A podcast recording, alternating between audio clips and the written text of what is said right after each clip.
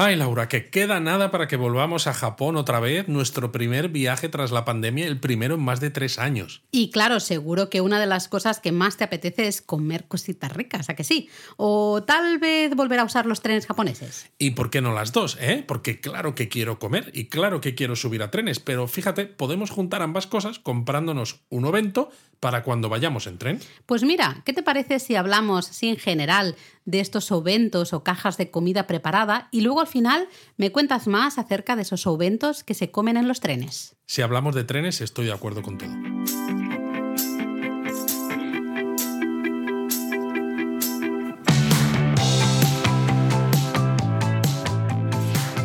Bienvenidos a Japonesamente, un podcast sobre cultura japonesa de Lexus producido por Japonismo. Pues sí, hablemos de oventos hoy, ¿te parece? ¿Me va a empezar a sonar la tripa? Sí, probablemente, porque Ovento, lo hemos dicho en el teatrillo del inicio. No digas teatrillo, que luego hay gente que dice, de verdad, esto es teatrillo. Tenemos ciertos fans, Laura, hay que cuidarlos. Pero es que es el teatrillo, ya se lo llama así, el teatrillo del inicio. Hemos dicho oventos o cajas de comida preparada, ¿no? Pues eh, justamente es eso, un ovento, la manera más sencilla, más simple de definirlo es eso, es una caja con comida preparada y lista ya para comer. Exacto, lista para consumir además a temperatura mm. ambiente, con lo cual no, no, penséis que la tenéis que comprar justo cinco minutos antes de que la vayáis a comer, sino que la podéis dejar comprada pues a media mañana y luego, por ejemplo, pues a la hora de la comida, pues os la coméis tranquilamente. Además, el ovento, a pesar de que es una comida pues eso, como comida rápida, entre comillas, ¿no? En el sentido de que pues ya está preparada, tú solo tienes que mm, comprarla y comerla pero es importante también el aspecto estético, ¿no? Que visualmente la cajita tengo eh, contraste de colores, las eh, también diferentes texturas, diferentes formas, que esté un poco más o menos equilibrado todo. Es muy curioso, ¿no? Porque de la misma manera que siempre decimos que en la gastronomía japonesa a nivel general eh, como que gusta mucho poner atención en la estética, en que entre por el ojo, el ovento, que es algo pues bastante simple de alguna manera, también dentro de su, de su mundo, también es importante que visualmente esté todo bien colocadito. Exacto, sí, no es simplemente la fiambrera con comida preparada, ¿no? Porque pensad, eh, mucha gente en otros países fuera de Japón eh, a veces se lleva comida al trabajo, ¿no? Pues para no tener que gastárselo en restaurantes por ahí fuera y se lleva comida de casa. Esto los japoneses también lo hacen, ¿no? Y son sus oventos, ¿no? Se llama, se llama igual. Lo bueno es que hay tiendas donde se, se pueden comprar estos oventos ya preparados y que además tienen una serie de características, como tú decías, Laura, ¿no? Pues esto de la presentación también, que sea nutritivo etcétera. Y de hecho, incluso los que se preparan en casa, sobre todo los destinados a niños en los colegios, bueno, por ejemplo, son tremendos. Son tremendos porque es que además se hacen formas con la comida y todo esto para que le entre por los ojos al niño y se lo coma todavía con más ganas. La idea del ovento es al final eh, preparar, ¿no? Como si, la idea es que sería una comida como preparada en casa, porque siempre vamos a ver una base importante de arroz, Luego siempre va a haber algo de carne o de pescado, ¿no? Como más o menos como si fuera el plato principal. Luego vamos a tener siempre encurtidos o alguna ensalada o algunas verduras, ¿no? Y a veces pues alguna otra fruta o va a depender un poco, ¿no? Sí, pero vamos, es una comida completa, básicamente, ¿no? O lo que los japoneses entienden por una comida completa sencilla y suele venderse en un recipiente específico, ¿no? Como decías, la gente que se lleva un ovento desde casa al trabajo, pues evidentemente tienen su cajita de ovento que lavan eh, todos los días al, llegar a casa, pero los oventos que tú compras en, estas tiendas que ya están preparados, pues normalmente el recipiente suele ser de plástico, aunque tradicionalmente también eran de madera, ¿no? Y hasta de madera eh, lacada, madera suelen ser recipientes de un uso único. exactamente.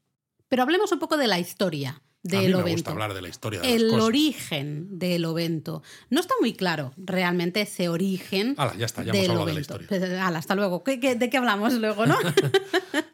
historia del ovento no está clara. Sí que se dice que hay una pequeña mención a algo parecido al ovento ya en el Kojiki, ¿no? esas crónicas. no, no, no. Eh, pero como Luis no se cree estas cosas, realmente podemos decir que no fue hasta finales del periodo Kamakura eh, es decir, ya vamos a decir siglo XIV, eh, cuando empieza a popularizarse algo parecido a lo que después sería el ovento. Ni que, siquiera. que ni porque- siquiera es el ovento. Porque lo que se popul- popularizó ¿no? era el hoshi, que era comida seca. Que no era arroz cocido y seco, que se, podría, se podía rehidratar con agua fría o caliente, o simples bolas de arroz, ¿no? Que dices, hombre, considerar que esto es el ovento. O sea, yo sé que a los japoneses les gusta intentar hacer, ¿no? Intentar pensar que las cosas que son típicas hoy en día, que las cosas que son tradicionales en la cultura contemporánea, tienen su reflejo en, pues eso, al principio de los tiempos de la historia japonesa, ¿no? Por eso lo del kojiki y demás.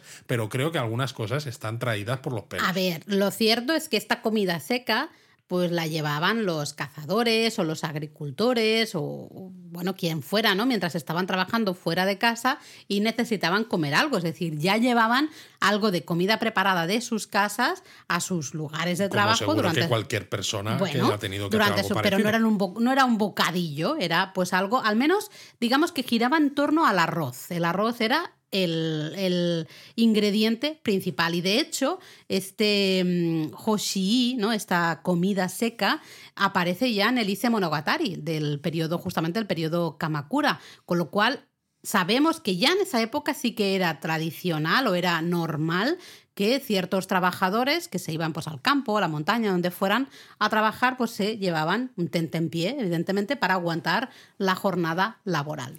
Y bueno, el origen de la palabra ovento lo encontramos eh, en boca de Oda Nobunaga, uno de estos tres grandes unificadores de Japón, que eh, a mediados en el siglo XVI eh, daba de comer a muchas personas en su castillo y a cada uno de ellos les daba una porción de comida individual y parece ser que la palabra ovento se, se originó para describir estas comidas simples individuales que Oda Nobunaga repartía en su castillo. Pero de nuevo, ¿no? Estás en un sitio militar, pues el rancho que se decía en, Sí. en el servicio militar en España, ¿no? Pues tú tienes tu bandeja donde tenías diversos recipientes y en cada uno de ellos pues tenías la parte de proteínica y los acompañamientos, ¿no? Que es algo típico en cualquier destacamento militar. Y eso exactamente al final es el ovento, porque tienes ¿no? Las diferentes, en una misma caja, eh, tienes diferentes, eh, ¿cómo lo has dicho esto? Diferentes...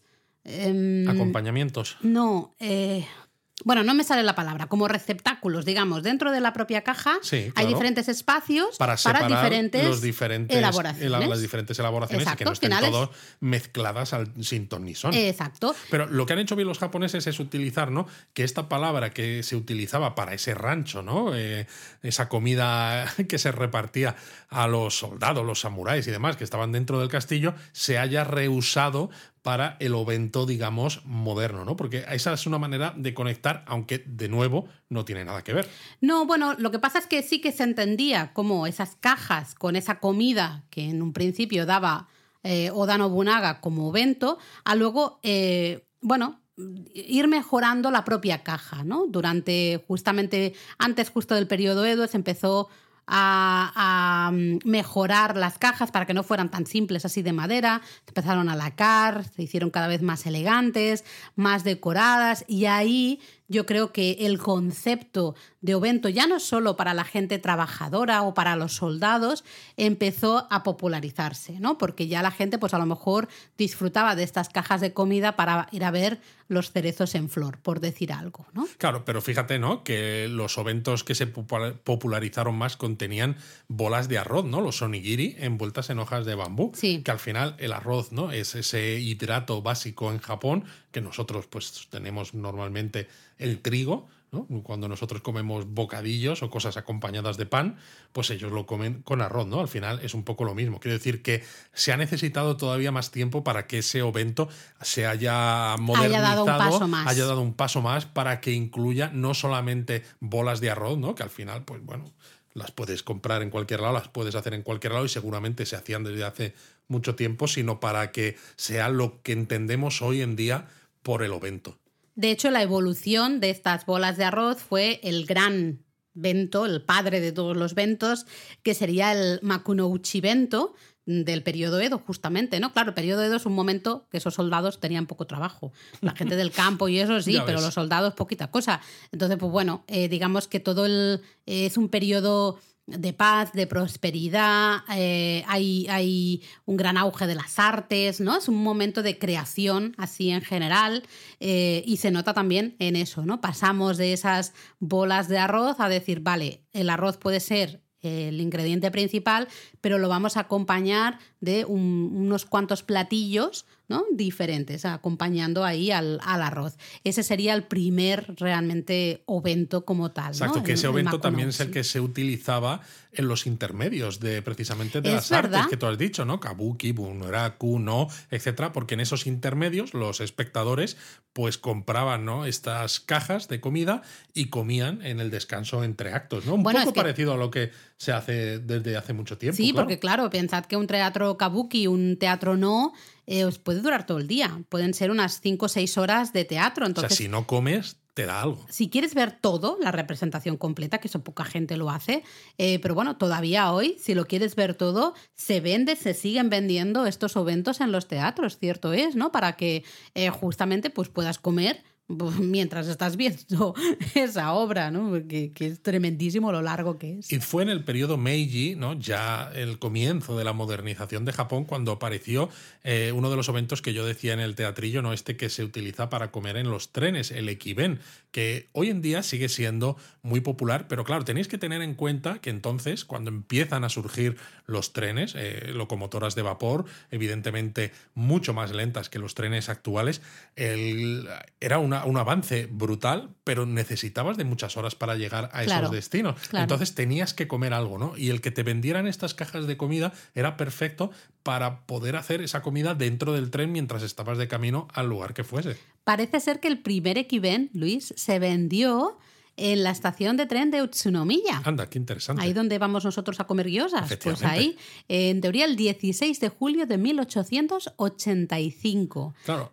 Y eh, contenía dos bolas de arroz y una ciruela encurtida, las umeboshi, deliciosas, envuelta en hoja de eh, bambú. Pero fíjate, estamos hablando de 1885 y seguía siendo básicamente arroz. bolas, de, arroz y, prácticamente mm. nada más, que ni siquiera se puede considerar un ovento como tal, ¿no? Un equiven. Pero Luego hablamos un poquito más de los tipos de ovento y así hablamos del equiven, pero te quería comentar que también fue en este periodo cuando se empezó a popularizar que tanto los niños como los trabajadores, ¿no? los que empezaron oficinistas especialmente, eh, pues llevaran su ovento a su lugar de trabajo o a la escuela, ¿no? Con lo cual, digamos que se estableció un poco la cultura del ovento eh, justo con la apertura de Japón en el periodo Meiji. Exacto. Y en el periodo siguiente, en el Taisho, eh, el cambio fue que empezó a hacerse cajas de ovento de aluminio que eran más fáciles de limpiar y encima visualmente también pues bueno, más agradables, ¿no? Porque tenían este color plateado y demás. Lo curioso es que después de la Segunda Guerra Mundial, eh, en la gran mayoría de, escuelas, no en guarderías y demás, pero escuelas, dejaron de, permitir de alguna manera los eventos y los niños empezaron a recibir comida en el comedor escolar para asegurar que seguían una dieta correcta y que no había problemas físicos con con esos niños, ¿no? Como a lo mejor había mm, pasado en el pasado. Exacto, porque yo me meto en el ovento, me meto wagyu todos los días en el ovento, ¿no? Entonces, claro, esto no es una comida eh, razonable. Creo, que justamente wagyu no, les ponían. Fíjate lo que te digo. Igual creo va a ser que, no, ¿eh? Justamente no. Y bueno, fue en esos, especialmente la segunda parte del periodo Showa, después, después de la Segunda Guerra Mundial, cuando eh, ese milagro económico ¿no? Eh, japonés, pues ya se popularizó el ovento realmente.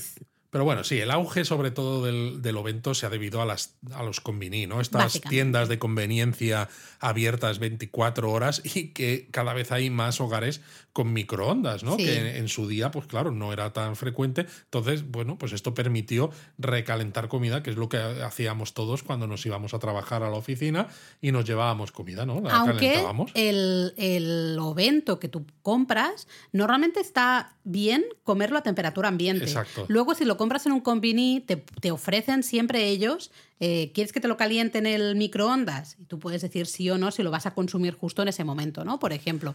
Eh, pero realmente lo más interesante es eso, que es comida que la puedes comer a temperatura ambiente. fíjate, Laura, que estábamos hablando de historia, el, realmente el auge del ovento. Es muy reciente. Se debe a la popularización de estas tiendas 24 horas Sí. que están por todos los lados donde encuentras esta comida que no tienes que pensar ni siquiera en qué como, qué me hago en casa ni nada, sino te lo compro, me lo calientan y ya está, ¿no? O muchas otras cadenas que te venden eso, te hacen eventos y tú vas y decides cuál quieres comer, ¿no? Con lo cual puedes hablar que si el kojiki, que si tal, que si cual, pero es algo muy reciente realmente. Totalmente de acuerdo. Muy reciente porque tiene mucho que ver con la vida moderna en Japón y las necesidades de esa vida moderna. Y de hecho el propio término o bento hace relación, eh, eh, tiene relación con la caja. Claro. No tanto la comida en sí, que puede ser tan variada co- como queramos o tan aburrida como queramos, sino con la caja, el recipiente. El recipiente, en este caso, es súper importante, ¿no? Es el que da claro. nombre a, a esto.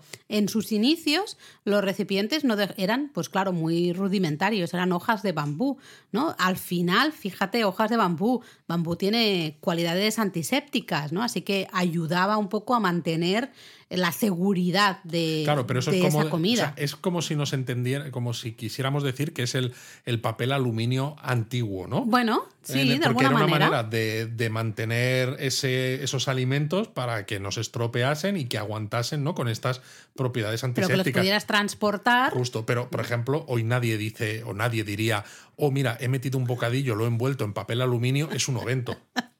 No, eso sería pues un bocadillo. Eso sería la historia del bocadillo. Eso no entra dentro de, Claro, de decía- japonesamente. claro, pero decíamos que eh, eh, eran los recipientes para ovento, que eran hojas de bambú. Hombre, Bueno, el recipiente estaba hecho de hojas de bambú. Luego pasó a usarse madera, ¿no? Madera Vale, muy, muy sí. finita. Eh, y era también madera, normalmente también en la que se ponía hojas de bambú. No se, no se abandonaron completamente porque al final es eso, ¿no? Era muy bueno para mantener eh, un poco la comida. Y hoy todavía podemos encontrar cajas de madera, claro que sí. eh, por ejemplo, cajas de madera lacada, cajas de aluminio para las casas, evidentemente, pero luego encontraremos muchas, muchas cajas de plástico. Sobre todo eso, de usar y tirar, porque son donde te venden los oventos que tú compras o en las tiendas de 24 horas o en estas tiendas, estas cadenas específicas que están especializadas en hacer oventos. Las cajas normalmente son rectangulares, según qué elaboración van a ser ovaladas o circulares. Por ejemplo, ovaladas para, para ciertos platos como el katsudon, algunos de esos Qué suelen ser ovalados. Mm.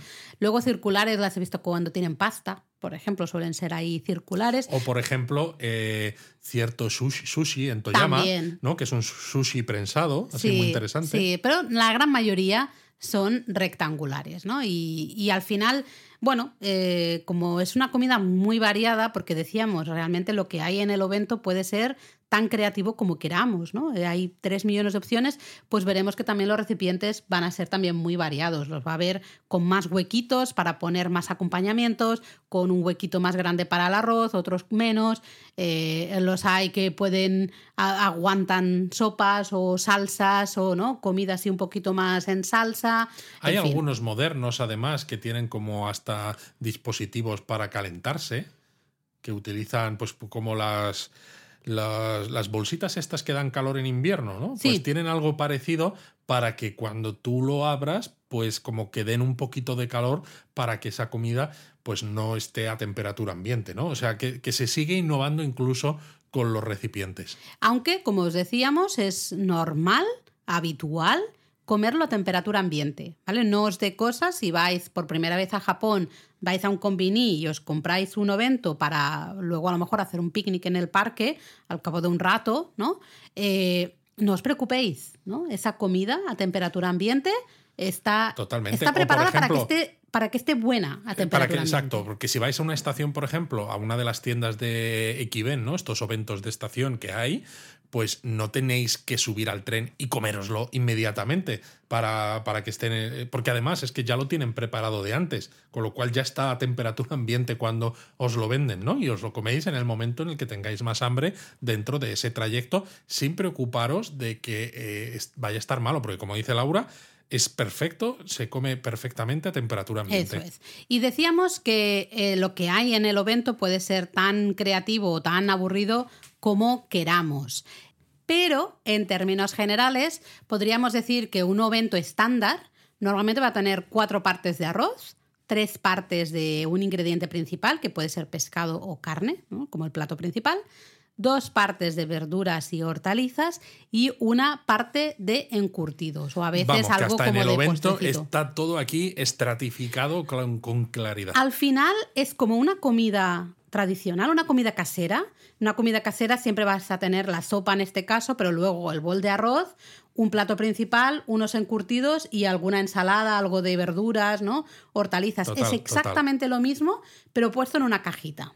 Y es curioso, de todas maneras, porque eh, aquí se demuestra ¿no? la importancia que tiene el paso de las estaciones ¿no? en Japón, porque aunque estemos hablando de comida preparada que resulta en condiciones generales relativamente arreglada de precio comprar, pero eh, esos ingredientes de acompañamiento de lo que sea principal que estáis comiendo en el evento suelen ser ingredientes de temporada, porque Sí. tiene siempre mucha importancia en el día a día de los japoneses, incluso para algo tan, entre comillas, sencillo como un evento. Sí, porque si vas a poner pescado a la parrilla, pues será un pescado que esté en temporada, ¿no? En su mejor momento. Si por lo que sea no hay, pues puedes hacer alguna receta de carne o usar algún pastel de, de pescado, que ya nos sirve un poco más general. Las verduras, evidentemente, van a ser verduras de temporada siempre. Si hay algo de fruta, pues también va a ser fruta de temporada, ¿no? A veces te ponen trocitos de manzana o gajos de mandarina o uvas, también he visto, ¿no?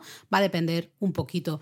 Y luego el arroz, eh, que decíamos es la parte un poco principal del evento, casi siempre, y a mí es algo que me encanta, va a venir con una umeboshi, esas ciruelas Es encurtidas, ¿no? Siempre en el centro. Es curioso porque en, la, en el pasado se creía que poner la ciruela ahí hacía que, que el, que el arroz no se estropeara. Exacto. Y al final, hoy en día, evidentemente. Se ha quedado. se- no se estropea, ¿no? Pues, Mm. Porque esto se consume, lo compras y lo consumes un par de horas después, como muy tarde. Eh, pero se ha quedado la costumbre de poner la umeboshi. Lo que pasa es que sí que se tiene en cuenta a la hora de preparar un evento mm, el aspecto visual y especialmente pensar en ingredientes que no cambien de color cuando que no se estropeen ¿no? con facilidad cuando los dejamos preparados. Porque claro, tú pones alguna cosa que, que Por se ejemplo, en pone un fea. evento, un evento no vas a tener manzana cortada, porque la manzana cortada, ¿no? Si la pelas y la dejas al aire, se oxida. Entonces cambia de color y visualmente, aunque esté buena, porque dices, si solo ha pasado una hora desde que la hemos cortado, ya no entra por los ojos. Mm, Luego también en verano hay un control muy estricto de cómo se cocinan todos los ingredientes, cómo se eh, guarda ese ovendo en las tiendas, ¿no? Para evitar justamente eh, problemas. Si, por ejemplo, el ovento contiene sushi, pues probablemente le van a añadir un poco más de wasabi de lo habitual Porque para es que antibacteriano. Exacto, ¿no? Mantenga. El tema del arroz, arroz hervido, que eso es un problema, ¿no? Al final, todo el mundo sabemos que dejar el arroz hervido y luego comértelo al cabo de muchas horas eh, puede ser. Pero no solo eso, si tú, por ejemplo, eh, cueces arroz y lo pones en un recipiente cuando todavía está caliente y lo cierras, ¿no? Porque No, lo va vas a vender a unas horas después. mush, eh, mush. no- y no solo el propio arroz, sino que el resto de ingredientes que acompañan al arroz, como el arroz está caliente, va a generar un vapor que va a cocinar, a recocer el resto de ingredientes, ¿no? Con lo cual se tiene que dejar enfriar previamente el arroz antes de colocarlo dentro de este ovento para que el vapor no se condense. Es decir, que parece una comida muy simple que compramos en los convini, que es relativamente barata y está relativamente buena. No voy a decir que sean los platos deliciosos, pero está decente, un precio decente y una comida decente. Pero hay mucho, al final hay, hay mucho pensado, ¿no? Hay Sí, mucha sí. cosa que hay que pensar y que hay que controlar eh, justamente ahí para, para no tener problemas, ¿no? Final. Totalmente. ¿Y qué tipos de evento podemos mencionar, Laura? Porque Bueno, yo creo pues que hay puede un, ser interesante hay hablar un de esto. montón de eventos. Eh, bueno, a los japoneses les encanta ponerle nombre a todo, hacer listas, tipos. Entonces, mira, por ejemplo, tenemos el chuka bento, que son ventos que se elaboran exclusivamente con recetas chinas, con comida china, evidentemente también adaptada un poco al paladar japonés. O sea, ¿no? que seguro que aquí hay guiosas y cosas así. Bueno, sí, verduras y hortalizas fritas en salsa, fideos chinos, arroz frito chino, este tipo de, de cosas. Muy bien, muy interesante. Luego tenemos el hayaben. Eh, que es un pequeño ovento que se come antes de la hora de la comida, como tentempié, porque dices, tengo un hambre, pero todavía no puedo comer. Bueno, pues me tomo como el hayabén, que es en plan un, un tentempié. Qué bueno, qué gracia. Es muy popular entre jóvenes, no me extraña, porque nosotros que tenemos un hijo de 13 años, mm, come por encima de sus posibilidades. Y de las nuestras Y de económicas las también. nuestras también. Entonces, lo- me lo creo perfectamente. Bueno, él se lleva el bocadillo al, al Claro. cole antes de, para antes de comer. Él desayuna en casa, se eh, tiene el bocadillo en el cole, luego come, luego merienda, luego cena Exacto. y porque en la noche está durmiendo, que si no, Que si no, comería también. comería un hayabén de estos también. Luego está el hinomaru bento, que es un recipiente rectangular con ese arroz, con la umeboshi, ¿no? En el centro, que claro, hinomaru, eso es la hace La referencia a la bandera de Japón, porque claro, ese arroz blanco con la umeboshi en el centro, pues eh, también se parece mucho a la bandera de Japón. Es un tipo de ovento que fue muy popular en la Segunda Guerra Mundial, pues al final por... por muchas cosas. Sí, el patriotismo, También el por tema escasez, escasez de alimento, ¿no? Y era una manera de no mostrar signos de ex- exceso, porque de hecho volvías un poco a los orígenes, ¿vale? Sí, que era arroz. en forma de caja, ¿no? Pero gracias a eso parecía la bandera, pero es arroz y un omeboshi que más sencillo no lo hay. Hoy, como tal, es muy difícil de encontrar. Lo que pasa es que sí que vamos a ver parte de ese hinomaru en esa porción de arroz de otros ventos, ¿no? En que va a venir esa porción de arroz con la umeboshi también en el centro. Uno de mis preferidos, fíjate, es el hokaben. Hombre, claro, este es el que se compra en Hoka Hokatei. Exacto, es una franquicia, una cadena de que se dedican a hacer oventos. Lo bueno es que esta cadena tú tienes que esperar un poquito. Tú eliges qué ovento quieres y entonces hay ciertas elaboraciones, especialmente fritos, no empanados, cosas de estas que las hacen al momento. Qué rico. Entonces te dicen, tienes que esperar 5 o 10 minutos, lo que sea, ¿no? Yo he de reconocer que en mi primer año en Japón tenía un Hoka Hokatei muy cerquita de mi casa. Y la verdad es que más de una noche y más de dos acababa comprándome un bento, un hokaben en Hokatei. Les debo mucho a esas eh, señoras y señores de Hoka Qué bueno. Muchas gracias por alimentarme durante tanto tiempo. Bueno, bueno, pues habrá que agradecérselo ahora cuando volvamos a Japón, porque Exacto. bueno, eh, además, ya que vamos a estar en Kioto también, habrá que buscar un Hoka Hokatei y decir gracias, gracias. De hecho, fíjate que para, para hablar de un bento que está caliente, ¿no? Recién, recién hecho y caliente, normalmente se usa la expresión hokaben. Qué bueno. Eh, porque, claro, es lo que te decía, aquí en Hoka Hokatei siempre es eso, ¿no? Tienen partes que lo tendrán hecho, evidentemente, pero luego hay ciertas cosas que las hacen Interesante. al A lo mejor podríamos buscar uno y comernos uno y así hacemos algún artículo para la web. Buah, me va a traer unos, recuerdos eso. increíbles. Y hacemos vamos. unos reels y, y demás para las redes sociales. Muchas cosas quieres hacer tú en seis Yo sí, días. ¿eh? No sé si nos va a dar tiempo, pero bueno. A ver, ¿qué más? eh? ¿Qué más tipos de evento hay? Mira, pues luego está el Kamameshi Bento, que es un evento que solo se vende en las estaciones de tren de la prefectura de Nagano. Anda, qué curioso. ¿no? Porque se presenta en un recipiente de arcilla que luego se cocina, ¿no? Y en fin, es como todo, la caja en sí ya es un recuerdo que te quedas tú de- también de la región, ¿no? Qué de la prefectura. Bueno, luego han mencionado que el clásico, el evento por excelencia, era el Makunouchi Bento, ¿no? Sí. Si no recuerdo mal. Y sigue siendo, sí, sí. El Makunouchi Bento es el más conocido, el clásico, el lo vento por excelencia, ¿no? Como os decía, tenemos el arroz. Eh, normalmente lo vais a ver que está como en cilindritos, ¿no? Está como si fueran montañitas o como campos de té, para entendernos, ¿no? Así como pequeñas montañitas de arroz, siempre con semillas de sésamo por encima, luego también la umeboshi, la ciruela y va a ir acompañado casi siempre o de salmón o de la tortilla tamagoyaki, la tortilla japonesa, o alguna pasta de estas de pescado, ¿no? Tipo kamaboko, eh, algo, si es el salmón, a veces es desmenuzado y luego otro pescado a la parrilla, o a veces salmón a la parrilla. Ya vamos a ver como un poco los básicos también de comida japonesa, ¿no? El pescado a la parrilla, la pasta de pescado, la tortilla tamagoyaki, acompañando a, a esas, a esos eh, no sé, montículos un poco de, de arroz. Me está entrando hambre, ¿eh? Y eso que estábamos hablando de comidas así como sencillitas. Pues mira, sigo. Hay otro que se llama Nori Ben, que es muy simple. Este yo últimamente no lo veo mucho en combinis, no sé. Eh, ahora, a ver, en estos Por el, tres por años el nombre a mí me da que esto es con alga nori. es con alga nori. Alga nori mojada en salsa eh, sobre una porción de arroz. Está súper rico porque, claro, Hombre, sí, rico está, claro. el alga nori es bastante saladita, la salsa de Tiene soja. mucho umami. Claro, y salsa de soja, más umami, más sal, más sal al final, encima del arroz, que el arroz japonés, ya sabéis que la mm, preparación no lleva sal como tal, combina al final muy bien, ¿no? Qué rico. Y bueno, habría más, ¿no? Dependiendo de si tiene un salmón, por ejemplo, tiene salmón como ingrediente principal o, en fin, hay, hay un montón más. Eh, no me metería ahí No, porque... hombre, yo creo que ya hemos dado unas cuantas ideas. Ideas, pero oye, ¿cuándo comemos ovento, Pues Luis? cuando tienes hambre, ¿no? Cuando tienes hambre y no quieres, no quieres cocinar. Exacto. En lugar de llamar a, a alguien, ¿no? Que te Alguien, oiga, alguien, que mándeme comida. comida. ¿no? Utilizar alguna aplicación, pues dices, me compro un ovento. Pero bueno, realmente, fuera de bromas, ¿no? La vida diaria japonesa hay muchas ocasiones en las que comer un ovento, pues es una buena idea. No solo en el trabajo, no solamente en la escuela, sino, por ejemplo, en los hanami, ¿no? Mm. Estas.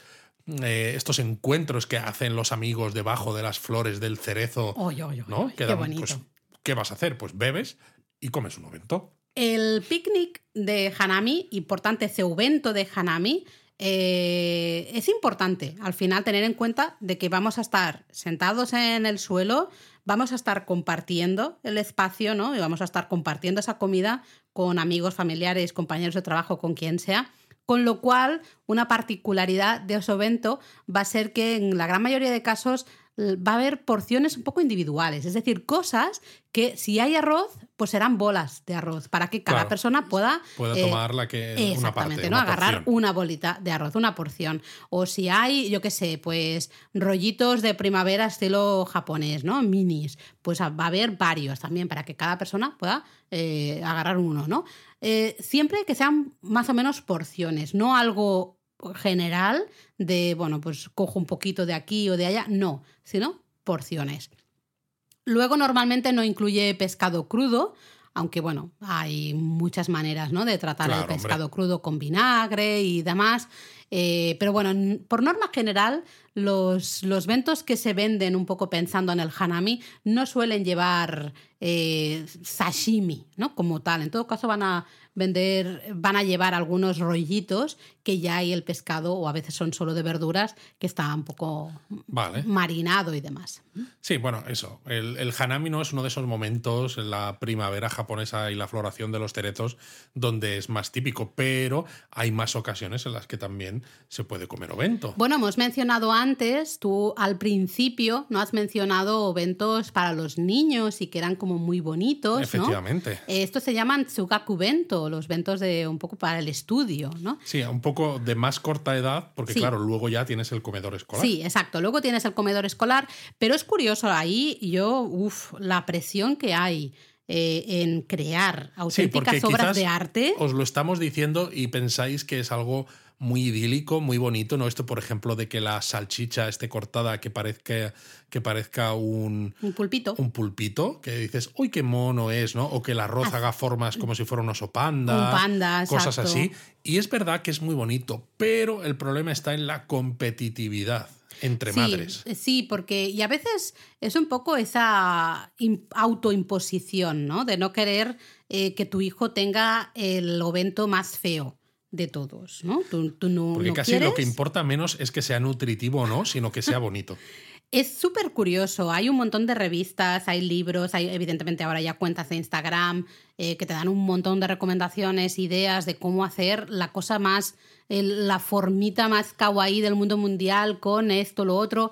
Ah, Me parece exagerado. Me parece exagerado también porque, o sea, nosotros mismos, ¿no? Cuando Eric se va al cole y hay que hacerle el bocadillo para esa media mañana, pues evidentemente, pues le haces un bocadillo, tardas, ¿cuánto? 30 segundos, un minuto en hacérselo, porque tienes el tiempo que tienes. Mm. Si tienes que hacer un evento con estas formas y estas creatividades y que encima sea diferente, porque no vas a hacer el mismo evento con la misma Todos los días. estética todos los días, esa madre, que es la que lo suele hacer, se tiene que levantar a unas horas intempestivas Bueno, y no ahí tiene está, ningún sentido. ahí está el problema, ¿no? Tú mismo lo has dicho. Esa madre, que es la que lo suele hacer, porque en la gran mayoría de casos sigue siendo la madre, porque al final es la que, por todo este tipo de cosas, conflictos, no puede seguir Totalmente. trabajando, se tiene que quedar en casa a cuidar de los hijos, que está muy bien si es una decisión propia, pero si es decisión impuesta por todas y sobre estas todo cosas. que da la pues no. sensación de que si tú te estás dedicando a eso, ¿no? Ya seas hombre o mujer, que tienes que hacer ese esfuerzo de esos sugakubento, ¿no? Sí. Que, que no puedes enviar a tu hijo pequeño al colegio con un ovento normal, con un bocadillo, por ejemplo, unos onigiri, sino tienes que hacer ese esfuerzo de creatividad y de preparación. Y dices, ¿y por qué? Es absurdo, porque un ovento bien hecho, que esté rico, bien hecho, eh, ya estaría, ya es esfuerzo suficiente, ya estaría bien. ¿Por qué? El tener que hacer. Tú, una cosa es que tú digas, ay, le quiero poner aquí eh, el arroz que parezca un pandita porque me ha hecho gracia. Pero el ¿por problema qué es se que de considera ahí. que ser buena madre, ¿no? Ahí en este está. caso, implica tener que hacer este esfuerzo que, que casi es más por la propia apariencia que por lo nutritivo que es. No tiene ningún sentido. No. em, en el pasado, otro evento que era muy popular era el Aisai Vento, Uh. el evento del amor, Luis, que supuestamente era el evento preparado con todo su amor, todo el amor del mundo de esas esposas que se quedaban en casa y para esos maridos que iban a trabajar a la Esos oficina. salaryman. Esos Pero salaryman. ves, de nuevo es lo mismo, ¿no? El salarimán va a la oficina, que es lo que se espera de él, y la sociedad espera que la mujer prepare estos Aisai Bento para, para el hombre. Y dices, ¿y po- por qué? Bueno, pero hay que ponerle corazoncitos. Esto cada vez se está perdiendo más, pero todavía pasa, ¿eh? En parejas así eh, recién casadas y especialmente si la mujer ha dejado de trabajar, evidentemente si sigue trabajando, pues el tiempo es el que es el que es y no hay tiempo para corazoncitos, eh, pero sí que si lo elaboras, pues le vas a poner un corazoncito, algún mensajito. Les gusta mucho poner mensajitos en, con alga nori, pues pones mensajitos encima del arroz. Pero de la misma manera que pones mensajitos bonitos, ¿eh? como que tengas un buen día, amor mío, por ejemplo, alguna cosa así, puedes poner mensajes un poquito Oh, chungos. Claro, entonces tendríamos el Shikaeshi Bento. El ovento de la venganza, Eh, Luis. Claro, es que dejar en manos de la mujer la preparación del ovento es o, o todo va muy bien en casa y tienes el Aisai Bento, o como tu mujer se haya enfadado por algo, cuando luego destapes esa caja de comida, madre mía, lo que te puedes encontrar ahí. Mm, que te den o algo así. Y no solo la, la- la esposa, la madre también. He visto a veces estudiantes de universidad o que iban de excursión y sí que necesitaban un ovento o algo, que cuando abrían el ovento tenían ahí en Alga Nori un mensaje de su madre que les decía de todo, en plan de eres un bueno. sinvergüenza, a ver si estudias más o cosas de estas. Esto es como lo de Harry Potter, ¿no? Cuando Wes, eh, cuando Ron recibe el mensaje de su madre, ¿no? El aullador que, este, que le echa la bronca. que le echa la bronca, pues esto es lo mismo, pero en un ovento. Exacto. Bueno, hay varios tipos más de, de ovento, pero bueno, menos mal, menos mal que trabajamos en casa, Laura, y que no tengo que llevarme un ovento ni nada, porque yo creo que normalmente nos llevamos bien, pero me daría miedo si me preparas uno algún día de los que algún día que discutes Sí, y al día, día. siguiente dices voy a abrir la tapa de ese, de ese y tú imagínate Ay, encima ay, ay. abrirlo delante de los compañeros de trabajo con ese mensaje, la vergüenza más absoluta, por Dios. Bueno, eh, de manera general, eso sí, en todos ellos, todos estos tipos de ovento, eh, hay que cuidar, como decíamos, un poco la presentación, ¿no? Bueno, ya hemos visto que del de los niños, pues mucho más. poco exagerado, todavía. pero sí. a nivel general, sí que si nos, vamos, si nos fijamos, eh, hay que tener cuidado con el tamaño de la comida. Eso es normal en la comida japonesa en general. Claro, porque se come con palillos. Se come con palillos, con lo cual lo vamos a ver que siempre va a estar todo más o menos cortado, ¿no? En porciones, en trocitos más o menos pequeños que sean fáciles de comer con palillos. Y luego también vamos a ver, que es algo también muy típico de la gastronomía japonesa, eh, cómo se coloca todo, ¿no? Eh, buscando un poco el contraste de colores, buscando un poco el formas. contraste de formas, de texturas. Hay que jugar con esto. El equilibrio para la gastronomía japonesa viene justamente del contraste. El equilibrio es imposible. Em, pero no, buscando eso, el color, la forma, la textura, jugamos con todo eso para encontrar una presentación que sea agradable ¿no? Eh, a, a- a los ojos al final. ¿no? Y luego también, especialmente en eventos que vamos a comprar, veremos ese guiño a la naturaleza. ¿no? Siempre vamos a ver eh, pues lo que tú decías antes, ¿no? Ingredientes que estén en temporada. A veces te ponen alguna hojita de arce o alguna florecita Qué como chulo. decoración, un guiñito a la naturaleza, ¿no? Un poquito Y a la ahí. temporada en la que algo. estás, claro. Exactamente, siempre, ¿no? Y bueno, eso evidentemente en los eventos para niño mm, también, pues mucho más, ¿no? La atención a la presentación. Pero ya ahí ni siquiera me voy a meter. Pero cuando estábamos hablando de los tipos de ovento, no hemos mencionado uno que yo creo que es tu- de tus favoritos. Claro, que Luis. lo que mencionábamos en el teatrillo. A mí el que me gusta es el Ekiben, que es el que se compra en las estaciones o en el propio tren. Porque de hecho, Eki en japonés es estación, ¿no? Y Ben es pues la parte de evento, ¿no? ¿Dó- Entonces dó- es- ¿Dónde tengo que ir? Ven aquí. Entonces es el, el, el equivento, ¿no? Se- Bueno, al menos hoy me has escuchado un A poquito. equiven. Y bueno, originalmente ya lo hemos dicho, tenía bolas de arroz, o sea, onigiri con, con encurtidos. Y dices, pues, ¿qué me estás contando? Esto no es un equiven ni en nada, esto son una bola de arroz. O sea, más sencillo no puede ser. Lo curioso es que hoy en día los equiven son súper populares en Japón. ¿Por qué? Porque se preparan con las recetas típicas de la ciudad o de la región en las que se compra. Entonces, claro, tú cuando estás haciendo turismo por Japón, Exacto. si estás eh, al otro extremo del país, te compras un Equiven en la estación que sea y vas a probar, vas a tener la ocasión de comprarte un Equiven que tenga preparaciones típicas de, ese, de esa zona. Y eso a los japoneses les encanta, porque es una manera de probar comida típica en un formato sencillo para comer a bordo del tren y, bueno, pues en cualquier hora. Bueno, de hecho, hay entre 2 y 3 mil tipos diferentes de Ekiben por todo Japón, ¿no? Que presentan justamente esas especialidades locales de, de las distintas regiones. O sea, es, es tremendísimo, maravilloso. Pero lo bueno es que hoy en día, claro, esto es tan popular que los japoneses no son tontos, ¿no? Ya hemos dicho que se les da bien lo del marketing. Entonces, por ejemplo, hay grandes almacenes que organizan semanas del evento de vez en cuando eh, y venden especialidades locales de todo el país, de forma que no necesitas tener que viajar, recorrerte cada estación, ¿no? De cada prefectura o de cada eh, localidad, pues para comer estas especialidades Nah, locales. pero así se pierde un poco la Y, gracia. por ejemplo, hay tiendas de Kiben dentro de las estaciones de tren, sobre todo de las grandes. En la estación de Tokio, es Tokio, famosa sí. una tienda que tiene algo así como unas 200 variedades de Ekiben que vienen pues de todo el país. A ver, en Tokio lo entiendo porque desde Tokio tú puedes viajar a muchos puntos, ¿no? Del país. Claro, lo curioso es que en esta tienda se vendan 200 variedades de, de los puntos eh, ah, como de finales. destino, no, exacto. no, no del origen, que es normalmente lo que compras, Sí, ¿no? El sí. es de- del punto en el que donde tú te estás subiendo al tren. A mí me gusta más, oye, tienes la excusa para viajar por todo Japón y el decir, no, no, yo solo me compro. Habrá que pasar por esta tienda, ¿no? A lo mejor cuando vayamos. Venga, sí. ya- Tenemos fotos de hechos, ¿eh? Pero eh, son, sí, sí, eh, son bastante antiguas. Pasamos Así hace hacemos, tiempo. así hacemos fotos nuevas, además. Eh, pero bueno, decíamos antes, ¿no? En 1872, si no recuerdo mal, Luis, se inauguró la primera Eso es. línea de ferrocarriles, ¿no? Que conectaba la estación de Shimbashi con Yokohama. Yokohama, ¿verdad?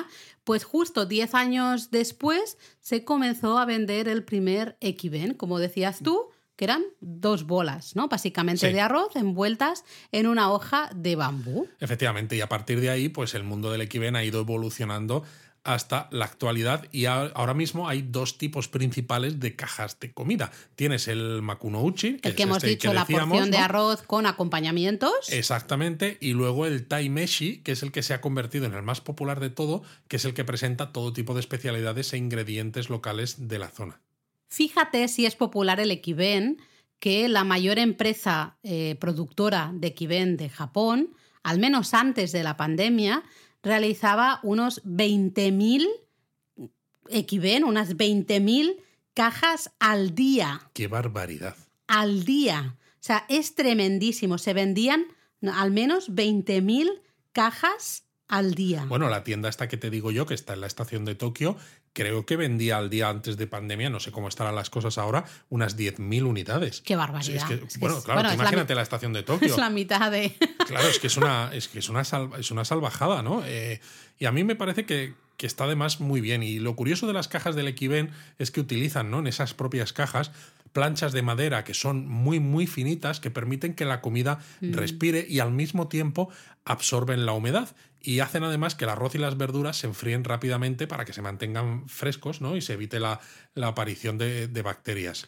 En el pasado, el equiven se compraba directamente desde la ventana del tren había, claro, esperas, cambios largos, ¿no? En las estaciones. Y había gente con estas cajas o incluso con estos onigiris. Iban con bandejas, ¿no? Justamente. Y se acercaban justo a las, a las, ventanas, del tren y ahí, pues uno ya compraba directamente desde dentro del tren, comprabas y adquirías tu equiven. En la actualidad, evidentemente, esto no sucede. Hay una estación en Kyushu no recuerdo ahora el lugar. Exacto. No sé si por la zona de Sasebo, por ahí.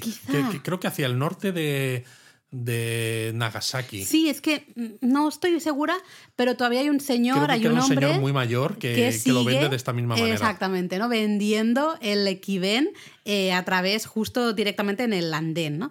Eh, en la actualidad, lo más normal es comprarlo antes de subirte al tren. De hecho, en las estaciones, en casi todas las estaciones japonesas, al menos las grandes, no apeaderos, ¿no? Sino una estación más o menos normal, vais a encontrar eh, tiendecitas de Equiven. Efectivamente. Con lo cual, lo bueno a veces es familiarizarse con los kanji de Kiben para que cuando veáis esas tiendas en los andenes y demás digáis, vale, estos son los que me están vendiendo estas cajas. Pero bueno, si no te acercas y ves las cajas, las tienen todas expuestas y entonces tú simplemente tienes que decir qué caja. Claro, porque además, decidir qué caja igual que en Japón, no en muchos restaurantes tienen estas reproducciones de la comida que luego se sirve en la carta, estas tiendas de Kiben tienen también reproducciones de cómo es la caja una vez abierta para que tú veas qué tipo de ingredientes hay y cómo están dispuestos dentro. Con lo cual es fantástico porque o simplemente señaláis y decís, ¿no?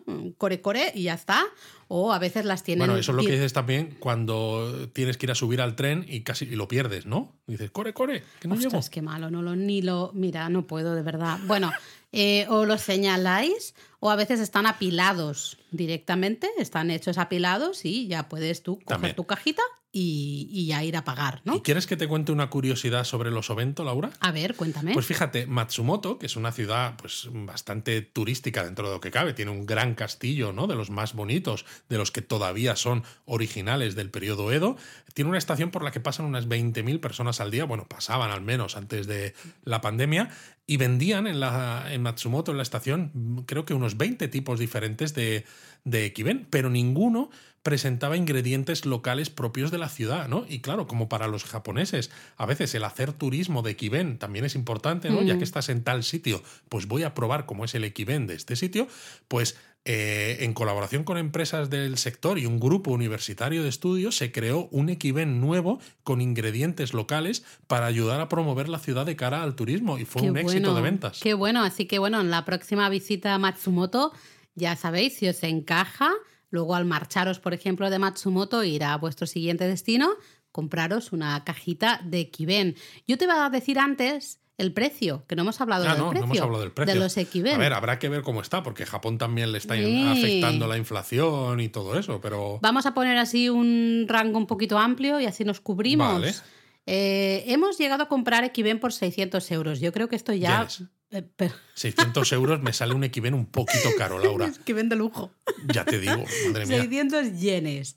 Eh, creo que esto va a ser difícil. Sí, no yo creo que hoy en día, entre que han pasado tres años y que los precios han subido. Yo diría que sería 800 probablemente. 800, 900, yo creo que va a ser lo más normal. Y como máximo, a lo mejor unos 1400, los que tienen Wagyus, por ejemplo mejor 1.400 yenes, 1.500 yenes, no sé. ¿eh? Ya os lo actualizaremos en este próximo viaje, os podemos actualizar un poquito los precios. A ver, que evidentemente os podéis ir a alguna de las tiendas 24 horas que también suele haber en las estaciones y compraros unos onigiri, que sería como hacer el equiven clásico, ¿no? El más, el más antiguo, y os gastáis 150 yenes por, por onigiri, pero hombre, ya que estáis viajando en tren, sobre todo si es un Shinkansen, un un tren de un Limited Express, pues un, un pues tiene su razón de ser. Y también, mira, hablando de esto, eh, alguna vez hemos comentado que en Japón no está bien visto comer en los trenes. Exacto. Pero no está bien visto comer en los trenes los que no llevan reserva de asientos, los que mm. son trenes locales, pues para pues, el commuting, ¿no? Que dicen en inglés, el ir, pues, trenes de cercanías, metros y este tipo de cosas, ¿no? Pero los trenes que donde sí que puedes reservar asiento, como son los expresos limitados, que. Y especialmente los trenes que tienes eh, las filas, ¿no? De asientos. Que miran en el sentido de la marcha. Exacto. no, los que, tienen los bancos pegados a las Ahí paredes. Está, exactamente. Exacto Entonces, en esos y en los trenes bala, ahí es súper típico el comer a bordo, porque claro, son trenes de medio largo recorrido, entonces vas a pasar unas cuantas horas y en muchos casos la hora de la comida pues te cae justo en medio de tu, de tu viaje. Y si no cae, a los Da japoneses les da igual. Comes Ellos, es ver- fijaros cuando subáis al Shinkansen que vais a ver que todos llevan su bolsa con el ovento. Se sientan. Yo recuerdo, no sé si te acuerdas, en un Shinkansen, una parejita de abuelos que estaban sentados justo al lado en el Shinkansen.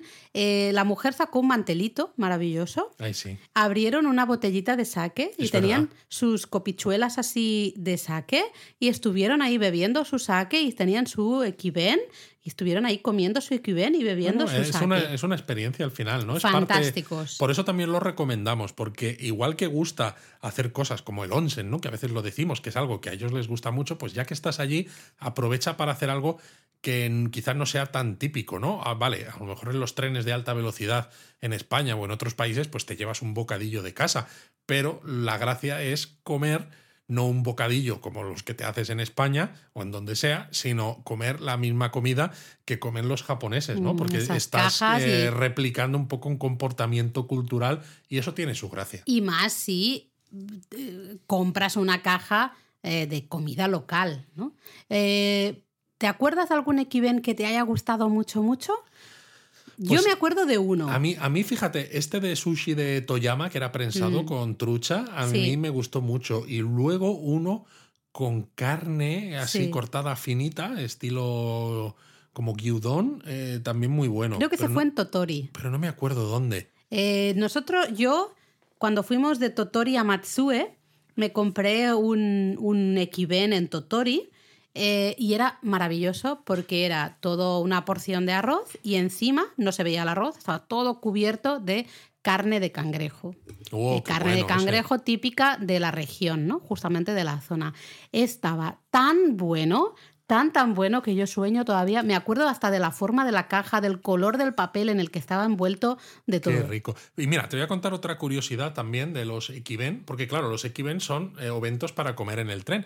En Japón sabéis que hay museos eh, ferroviarios y hay eh, en Ah, concreto verdad. en los museos ferroviarios pues tienen evidentemente porque se pasan muchas horas porque hay muchas cosas que ver, pues tienen sus cafeterías y en esas cafeterías pues tienen mesas y sillas donde la gente compra y come, pero suele haber también un coche o más de uno que ya no están en circulación, evidentemente están en el museo, y que se utilizan para que la gente compre la comida en la cafetería, se la lleva a esos coches y se la come como si estuviera en el tren comiéndose su equiven.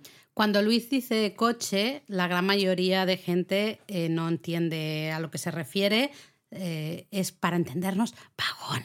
Pero lo digo en voz. en voz Laura, bajita. Laura, Laura los que la liamos. Laura los, que, jap- los japonistas ya lo saben. Laura, que te hago un, un evento de la venganza, ¿eh? Como sigas diciendo vagón. Es que claro, dices coche y alguien que no lo sepa, pues dirá, ¿cómo que con un coche? ¿Qué tiene que ver con los trenes? Y fíjate, otra curiosidad, que en el museo que hay a las afueras de Nagoya, el Mm. SC Maglev eh, and Railway Park, eh, tradicionalmente cuando nosotros estuvimos, si entráis en el post de japonismo de este museo, podéis ver fotos de los trenes, el tren que había en el exterior que se utilizaba para comer. Mm. Ahora hay un N700, el original, el Anda, primer ¿qué dices? N700. Sí, sí, Ah, lo retiraron del servicio y lo, y lo tienen allí, allí puesto. La verdad es que es una experiencia. Visitas el museo de trenes, compras el ovento en la tienda del museo, te vas a uno de estos coches, que son coches restaurante, ¿no? Digamos, pero, pero son coches tal cual. No ¿eh? son coches restaurantes, exacto. Es el, el coche no, no, tal pero cual. los llaman ellos coches restaurante en el sentido que son los lugares Para en los que te puedes ir con tu ovento a comer. Exacto, pero tienen la misma configuración de asientos de cuando de estaban un, un tren en normal. servicio. Eso es. Efectivamente. Es fantástico. Yo recuerdo, especialmente en el de Nagoya, lo recuerdo muy bien,